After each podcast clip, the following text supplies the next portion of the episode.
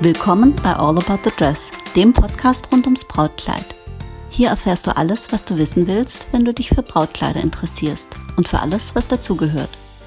Präsentiert von Doris und powered by All About Dreams. Willkommen zurück zu All About the Dress. Das Brautkleid, die Magie und die Leidenschaft, die teilen viele Menschen mit mir, sonst würden sie auch nicht jede Woche oder immer mal wieder einen Podcast hören. Heute habe ich mir einen Gast eingeladen, der diese Leidenschaft auch teilt. Eine Premiere, heute gibt es eine englische Episode, also switchen wir jetzt zum Englischen. So, now in English, my guest today is Ramona Southard. Ramona is one of the persons who inspired me to implement my podcast. So thank you very much, Ramona, for this inspiration, even if you didn't know. You're welcome. And, I can't wait. And Maura Ramona is the owner of the Love and Lace Bridal Salon in Irvine, Orange County. For our audience, this is a university city in California with about 307,000 people living there. According to the FBI, Ramona, Irvine is the city with the lowest crime rate in the USA. Mm-hmm. I found it very interesting because we I, I, was not aware of that at all and uh, uh, it is a university and high school city and that means a lot of young people and possible brides which yeah. is more interesting for me than the crime rate to be true. Ramona welcome. I'm so glad we can do that interview together. Would you like to introduce yourself a little bit Sure. Thank you for having me, Doris. Um, so my name is Ramona Southard. Um, I have owned Love and Lace Bridal um, in the last eight years. We are in Irvine, yes, one of the safest cities in the U.S. Um, we I have been doing bridal um, actually just eight years. I started um, right when I opened the salon. I was not in bridal before and I am in the thick of it now.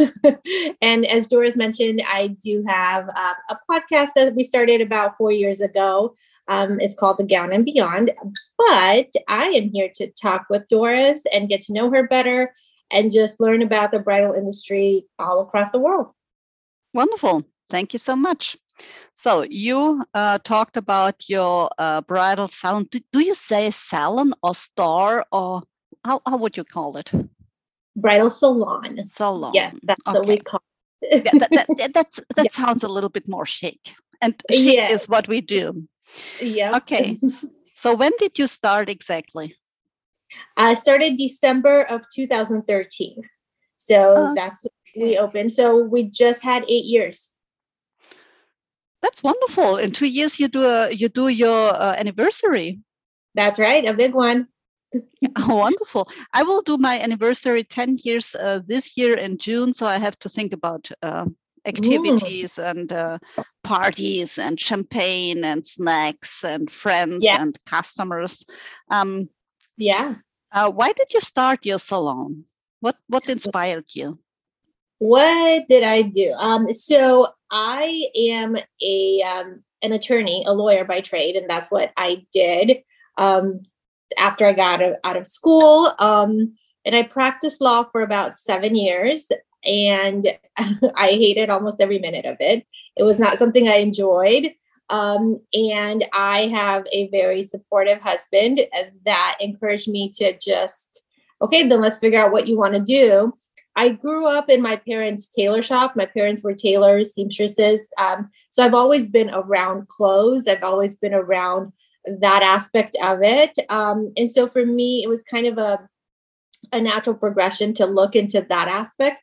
Uh, I never thought we would do bridal, um, but looking around to see what we could buy, what I wanted to own our, my own business. That I knew for sure. Um, that entrepreneur part of me was just ingrained from my parents. Um, and there was an existing bridal salon for sale nearby, so we looked into buying that. We almost put an offer, and we realized the night before that we wanted to gut everything and just tear it all down.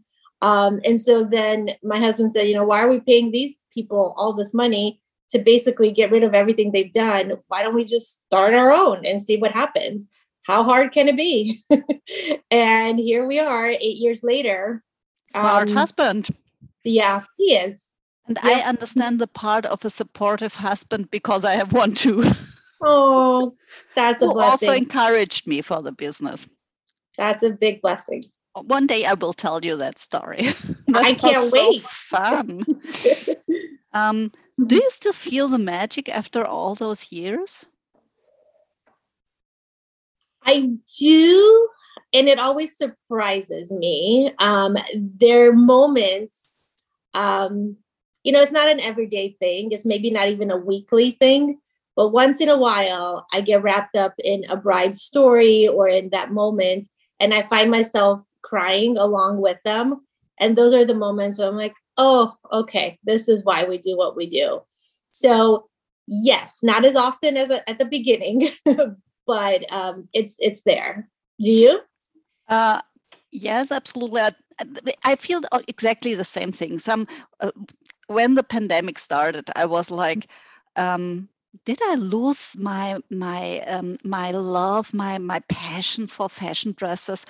And um, then I've thought how how to to give a revival or, or how to Mm. find it again, how to dig in and, and to put it out. And the podcast for me was in fact one uh, one measure, and the other was um, to to be aware of. Uh, this is a special business. This is special customers you have, and uh, a special surrounding. And um, don't let other people steal you that magic, or don't let the pandemic steal you that magic. Yeah. And uh, I absolutely understand what you mean. You, you know, our brides think we go every day dancing and to the Mhm. store, and we are so Mhm. happy to meet happy people, and everything is not fun and nice. And um, no, Also we have moments like in every business, especially if when you work with people Yeah. but uh, i feel the same there's uh, there are moments or the story of a bride like you say or a special dress or a Yeah. photo where i look at and say oh god what a wonderful dress or Yeah. or um or a personality of a bride or a situation like with a mother who shows all her love and not Yes. like i know what is best for you Mhm. and um, and then I feel it and think, ah, it has not gone lost. It's still here. it's It is still there. always, but it comes out at some special point. I absolutely understand your point. Mm. Um, what do you think is the best part of your job? the best part of my job. I would I mean there's there's a lot. Um but one of the ones that I love the most is just seeing seeing women, seeing brides when they truly are themselves. Mm. Um when they give in to that that confidence of I am owning this dress. Like this is what I want. It's like making that decision um, and just being confident in it, loving themselves, looking at themselves in the mirror and seeing themselves in a way they never thought that they would look. Um, I love, and those are those are the stories that get me. You know, when a bride comes in and she just looks at herself for the first time and she's like, I never thought I could look this beautiful. Um, and that's the part that I love to just see that confidence come out and to know that we played a very, very, very small role in that. Uh, but to just give them that little like boost of confidence, that just that warms my heart. Absolutely. I absolutely understand again also in this point what you mean. Um, I had made a, a podcast episode, a very short one at the beginning. Uh, you know, we're getting better and better. When I hear my Yeah. first ones, I think, okay, could have done better, but that's a process. And Yeah. one of the first ones was, was the magic of wedding dresses. And Mm. uh, I think this this magic is um, when uh, a woman is um, wearing a, a dress and what what the what the dress gets out of her personality what when when when Mhm. she you know when this glow comes and when she she is uh, um, looking not not not more beautiful or more more uh, special but it's this kind of um, yes being herself and Mhm. and um, I, I, this is also uh, what touches me um, Yeah. most in, in in all that situations yeah, yeah. um, uh, so and now comes to the bad part which one uh, which part do you not like so much? Oh my goodness, that I can go on and on about.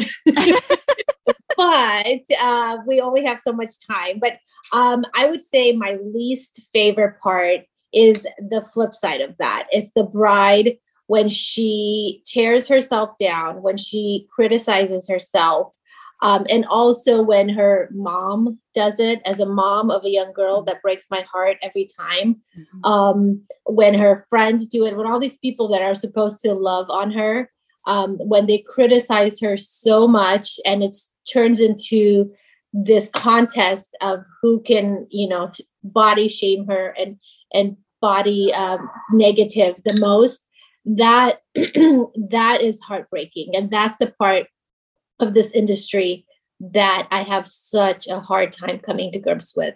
Um, and I feel like, as one person, as one business owner, I am limited by what I can say. I can't step into that family dynamic and resolve these issues that have been going on for for generations or for years.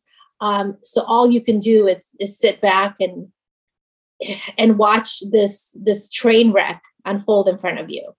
No. It's it's so hard. It's so hard. Uh, that is also the most difficult part for me. We should own a, we should open a business together as we have the same worst. Um, oh. You know, um, when when when I have the situation and I have a wonderful, nice, warm-hearted bride, mm-hmm. and then she brings people where I'm wondering yes. why are you fr- why why are you friends yes. with those people that yes. treat you so bad? Yeah, and, and and this is also a hard part for me, especially to mm-hmm. keep my you mouth to, yeah. shut. And as you said, yeah. um, um, you can't change relationships and, and dynamics that have been developed for years. And I hate also the paper part with the invoices and uh, the accounting. And, yes. Uh, yeah. Well, um, thankfully, um, my husband does that now. So, my husband, three years ago, he left his full time job and now works full time for our company and he oh, does wonderful. all of yes yes it is um so he does everything that i don't do and that i don't want to do so it's great so you're very very lucky i am yes I am. I, I understand that. I have a supportive husband too, and uh, he does part time.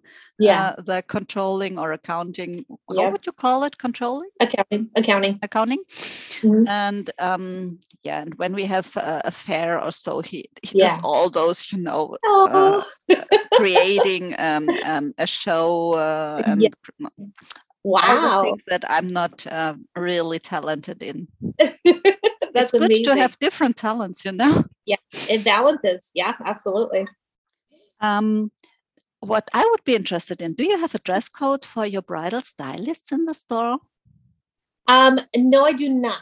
Um, so the only thing I don't allow are um, like flip flops. Like here, we're in Southern California, so the beach is very close by, and in the summer we all wear like the sandals. Um, so that I don't want to see. I don't want to see sneakers like gym sneakers. Um, and jeans can have some holes in them, but not very many.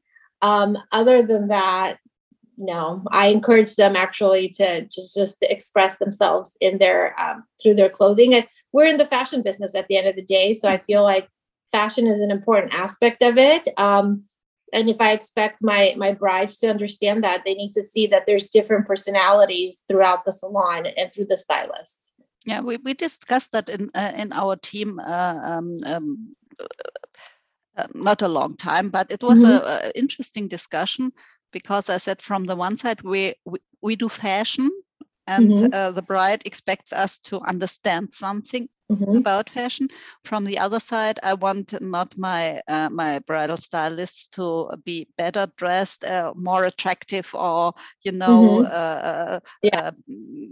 Mm-hmm. than the bride. The bride is the the center of the attention and uh, and then we discussed will we all have the same t-shirts or whatever and then i had a i have a wonderful um, uh, bridal consultant and she said you know in whatever t-shirt you put me i will build uh, i will still be the same but i will not feel comfortable and that was the same thing that i thought okay um, you better feel comfortable than you have you eh, when you feel comfortable, you can do uh, Yeah. a better uh, uh, Yeah. job, consultancy, or whatever. Yeah. And so we decided against the dress code. But I know stores that have one. I think Hmm. feel comfortable, and I think the same thing. Okay, we are not at the beach. We don't wear Yeah. flip flops very often. uh, but I, I say also um, um, denim is uh, something that I depends Oh, on really? what denim. you know. yeah. So can be Yeah. chic, can be Yeah. not so chic. Uh, yeah. I mean, I, I've sent girls home or sent them to the store to buy something to change because they weren't appropriately dressed. Okay. Um, so you just have to still, you know, have your limits, but for the most part, thankfully, we haven't had too many issues. Yeah, I think there's a there is a um, between two uh, limits. It's a, a Mhm. corridor. How we- do we call that? You Mhm. know, Yeah. it's a Yep. corridor, and, and it's fine Yeah. for me, and not too uh, uh, exaggerated, and not Mhm. too um, um, Yeah. too uh, um, huh, Strict. Yeah. Yeah. absolutely. Yeah. Um, now we have a pandemic. It might not surprise you. Uh, How do you choose your designers and collections for your store? Do you go to shows or do you uh, sh- uh, choose online? Because I saw that you also have, have European um, um, Mhm. um, labels in in your collections. Um, so we didn't have obviously 2020, nobody had any shows happening. Um, 2021, last year, we went to New York Bridal Market in October, but um, I didn't really pick up any new designers. It was just to basically just to get away and go somewhere um, because we could. Uh, but mostly, I do a lot of um, internet research, or I would say Instagram research, in terms of just looking at new designers. And my passion is to bring designers that are not in other salons. Um, so I, you know, I'm proud to say that I've like launched the whole um, several designers to the United States because we picked them up and they were new and they're the first ones. Um, so it's a it's a mix. There's some like more tried and true that have been around a little bit longer, but the the big part of my designers are new. Um, so I've learned enough now about dresses to to be able to pick them from pictures. There's always the ones that come in and you're like, wow, I did not expect that. or the fabric looks completely different in person. Thankfully, they're not that many. So there's enough. I mean, you know, you buy a collection of 10 dresses and you understand that maybe two, three, four hopefully will sell a lot. There's always going to be some some dead ones in there. Um, but I'm hoping things get better and we can start going to shows again. Uh, I'm going to New York in April, so in a month and a half, and we'll see. Hopefully, more designers show up for that. Um, but yeah, to answer your question, let's say pre-pandemic and during pandemic, a lot of it was just based on shows. Um, so a lot of international designers traveled to the U.S. to showcase their gowns. How do you pick? Uh, we have um, um, normally the shows. We have a, a big show in Barcelona, which is Yeah. uh, the biggest in, in Europe, uh, I Mhm. believe. Then there's an interesting show, a nice uh, show in Milan, Okay. um, which is at the beginning of April. There is a, a smaller show for the more German, uh, Austrian, um, you know, central uh, German uh, customers in Munich, which will be end Mhm. of this month, which is always the first one at the end of February. Uh-huh. Uh, normally, I loved to fly to London um, to the shows, especially as there have been two shows or three shows the same time and very different ones. yeah. Um, I will not do that this uh, time No? because Okay. no, no, no. You know, flying to London is not um, uh, my favorite part, for the instance. Gotcha. In normal times, yes. okay. And um, we have also two big shows in Germany, in Essen and in Düsseldorf. Mm, And uh, you know, one show would be enough, but yeah. Of course. and there are close from time, there are close from place, um, and uh, there are a lot of uh, designers that have to do both shows. And of course, they are not excited, but because double cost, double, Yeah. you know. Yeah. This is crazy. But anyhow, yeah. um, they didn't make it concentrated to one show. Um, me personally, I hated to choose online from from uh, photos or from mm-hmm. presentations because um, with some some of our designers, I have the experience. You know, they have the big good fabrics. They have a, mm-hmm. a wonderful um, um, working and, and mm-hmm. quality. But yeah. um, it happened that I have ordered things, and when the dress was there, I was just wondering. So, yeah, oh my god you will never sell that yeah or you know and and, and this was some sometimes uh, uh, the surprise was a good one and sometimes it was yeah. a very bad one and i prefer going to the shows you know and having uh, the model uh, seeing how is the dress uh, how is the model read because it's uh, it's a scratching yeah. or so and and yes. can she move up the hands mm-hmm. or whatever and um, i prefer that of course much better and i hate this online uh, ordering yeah. yeah. and it's much less fun no bubbly no champagne no, no snacks no colleagues you know oh. yeah it is. It is. But I, I, I, what I had a presentation and I was uh, participating with a friend. Uh, she was purchasing from her computer, of course, and we have agreed to have uh, both some champagne and some snacks. Uh, so we have had a little bit of an impression of uh, normal yeah. life, at yeah. least. Yeah. Um, of course, of in, during the preparation of this interview, Ramona, I have watched your website carefully I love uh, these photos with the orange and red uh, suits that you, you have worn. That was great. Thank you. And I saw um, that you have questions every bridal stylist answers. Uh, and I mm-hmm. love that. Um, I, I, picked uh, out one that has a direct relationship to fashion, which you answered. And that was what is one famous person that you feel describes your personal fashion style? And your uh, answer was Eva Mendes. Mm-hmm. And I was, uh, Eva Mendes is a great uh, actress, but I have, I, I, could not describe her uh, fashion style with a few words. Can you? Yeah. Um, I mean, I think for me, she's like the quintessential kind of dark Latina, even though I'm not Latina, but uh, curvy woman. She's very colorful. She's not afraid to take risks and terms of like bold colors. Um, she wears things that are fitted to show off her curves. And I love that. I love that so much. Um, we try to do that for our brides too, the ones that are plus size. We have so many fitted dresses for them. I don't I don't carry ball gowns. I don't even carry them. Um, and the minute they put on a like a nice fitted dress and they see their curves in that dress, they're so amazed. Um, so I just I love anybody that encapsulates that and encourages that. And to me, Eva does that a lot. Um, okay, I understand what you mean, but uh, that mm-hmm. was not so obvious for me. But um, yeah, now where you say it, I understand it. Um, you. Do you have an iconic bridal gown in mind that impressed you, last or during history, or?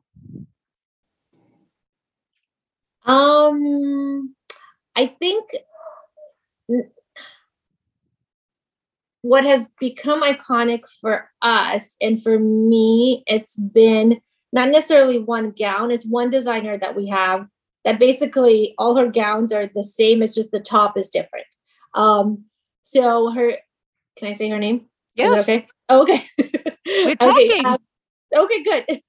So um her name is alyssa kristin. She is a chicago based designer uh, but she does everything in fitted crepe. So everything is crepe. The bottoms, they all look the same, nice fitted. The back has so many seams, and um, the godets are beautiful, uh, big long trains. And then the tops are just very simple as well. It's just do you want square neckline? Do you want round? Do you want thick straps? Do you want thin straps? So there's just so much uh, variation with that, but the base of it is identical. She just moves and tweaks the little things. So to me, that's my iconic dress because it looks amazing on a size zero and it looks amazing on a size 26.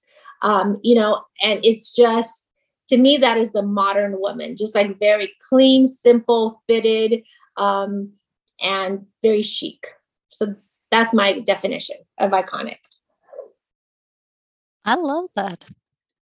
I always have a dress in mind, but I love the idea of uh, a designer and a style and uh, of this clean chic that uh, uh um, um, thank God came now more and more yes. because I have seen so much lace the last 10 years. and, you know, I think a designer is uh, um, great and a, a master when uh, he or she, whatever, uh, mm-hmm. Um, makes it that a gown doesn't depend on the size to look amazing. Yeah. And uh, I think it's so easy to make gowns that look amazing in size two or four. Um, it's also not so difficult to make gowns that look amazing in size 18 or 20, but not yeah. in smaller sizes. But it's very rare to find a designer that creates gowns that are looking great in all sizes. And that is for me the, the, the real masterpiece um, and not and the biggest challenge to make yeah. it always look great this is magic you know yeah absolutely absolutely um, I had a gown in mind when I was thinking about um, the questions. Uh, there are so much questions I want to ask you, Ramona. Good. Um, when I was thinking about a question, I had a gown, a gown in mind that was uh, Paris Hilton Oscar de la Renta. Oh, the uh-huh. even that was lace. Um, it's mm-hmm. not that mm-hmm. I hate lace; I love lace. Yeah, but I have seen so much lace, and I, um, yeah, no, same. and yep. what I loved about the dress. That's Oscar de la Renta. I mean, this is yeah this this was perfect not too much not too not too, too less not uh, not uh, um, it was yeah. perfect mm-hmm. I, i'm just not a huge fan of the women in it Okay, yeah, I understand that. you know, yeah. I, I, when I saw the photos of Paris's wedding, and I, I thought this is such a beautiful gown, such a mm-hmm. wonderful thing that you can wear, and and she looked so bored, you know. Like, yeah. Hmm. Yeah. And yeah. I said, I was thinking, give it to me. Or exactly. something else. give it to me. yeah. Anyhow. No, I that is a very good iconic dress. I do love that one. Absolutely, and mm-hmm. you know when when I uh, when I look watch your collection that you have, you have um, very um, mm, um, special dresses and unusual dresses for what I would expect from a US uh, really? um, bridal store. And mm-hmm. uh, I found that very beautiful. You have wonderful collections. If I ever marry again, which hopefully will never happen, um, I will hit your store.